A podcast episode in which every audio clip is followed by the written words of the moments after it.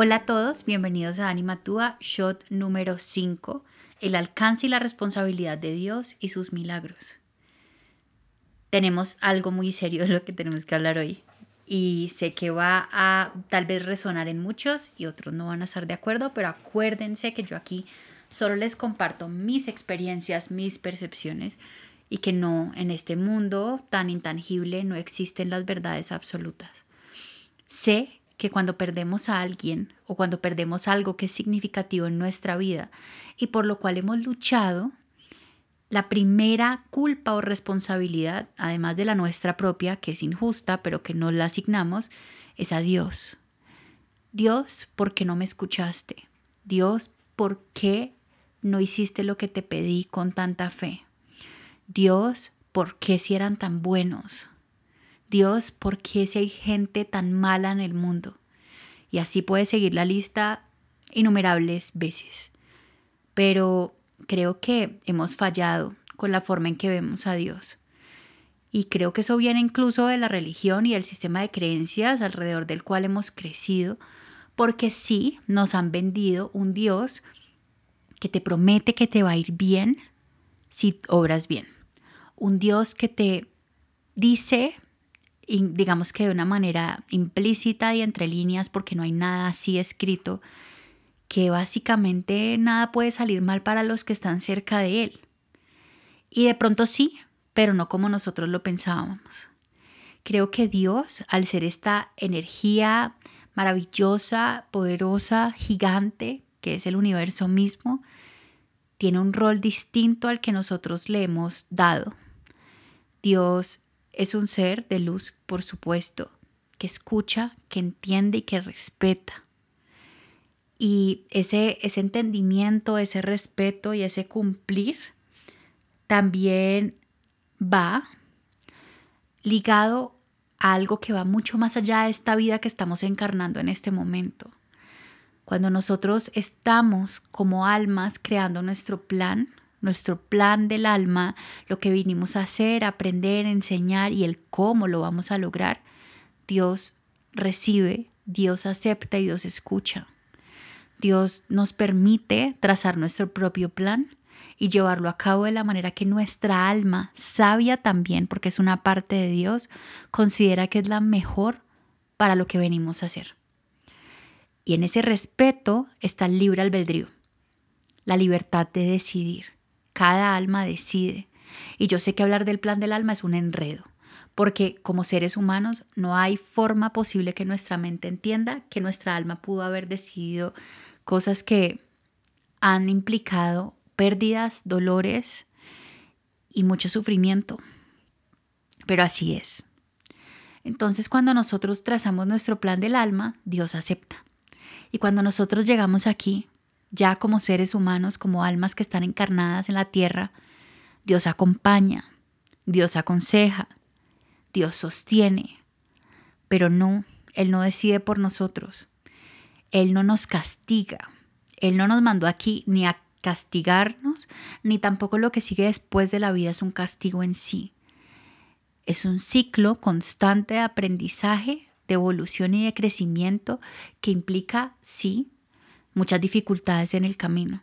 Y es que yo siempre se lo digo a mis consultantes, uno no aprende las cosas más grandes de la vida en un parque de diversiones.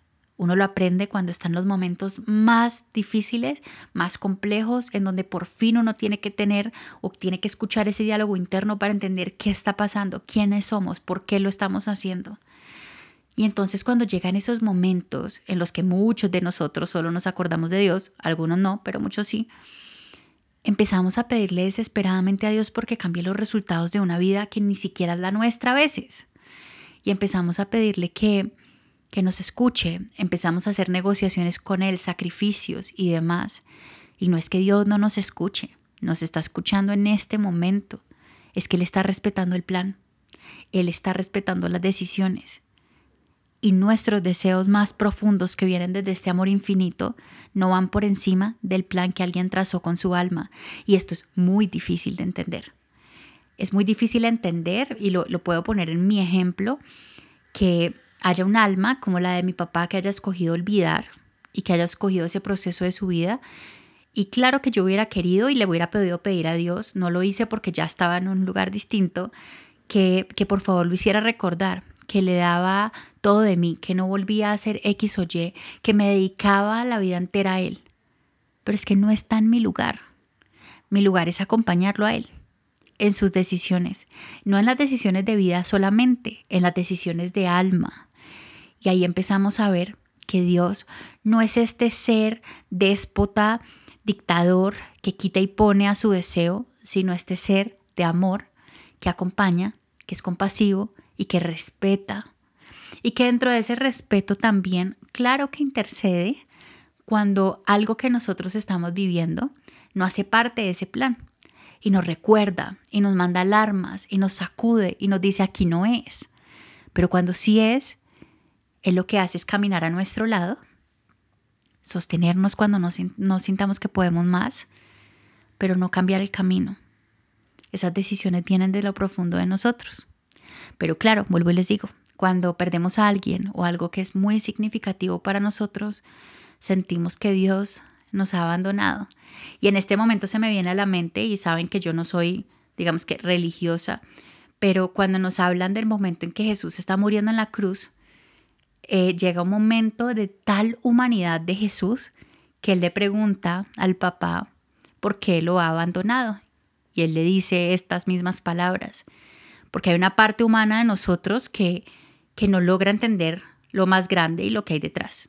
Y eso es lo que vinimos a hacer, no teníamos que saberlo ya.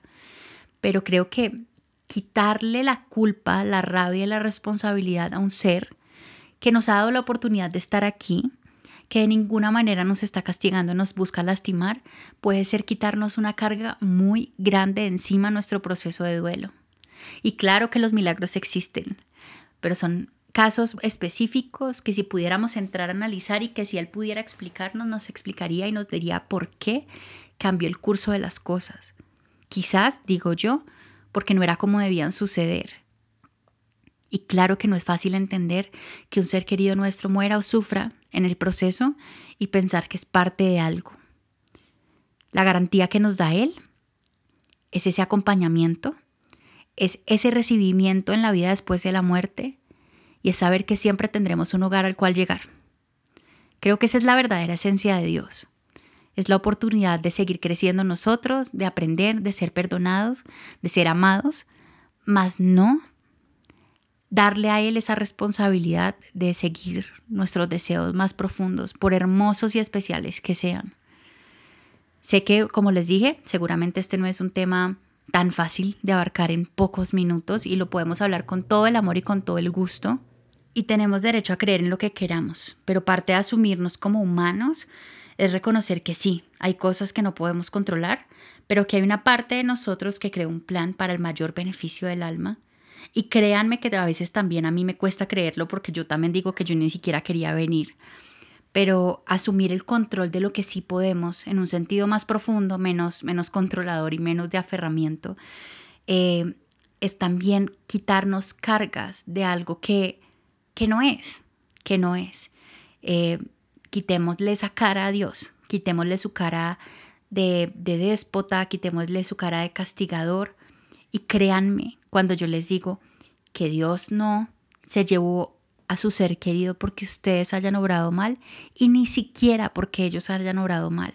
Cada persona vivió su vida y la ha vivido como ha necesitado y como ha creído que es la mejor manera.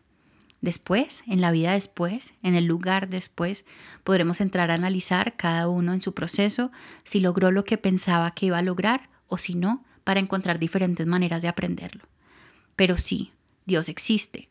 Quizás la invitación que tenemos es a empezar a verlo de una manera más distinta, más liberadora, más desde el amor y menos desde el miedo. Entonces, por favor, si tienen preguntas sobre esto, si quieren compartirme sus opiniones para que hagamos otro espacio sobre este tema, adelante, me lo pueden dejar en los comentarios o me lo pueden dejar a través de arroba anima.tua. Muchas gracias por estar aquí.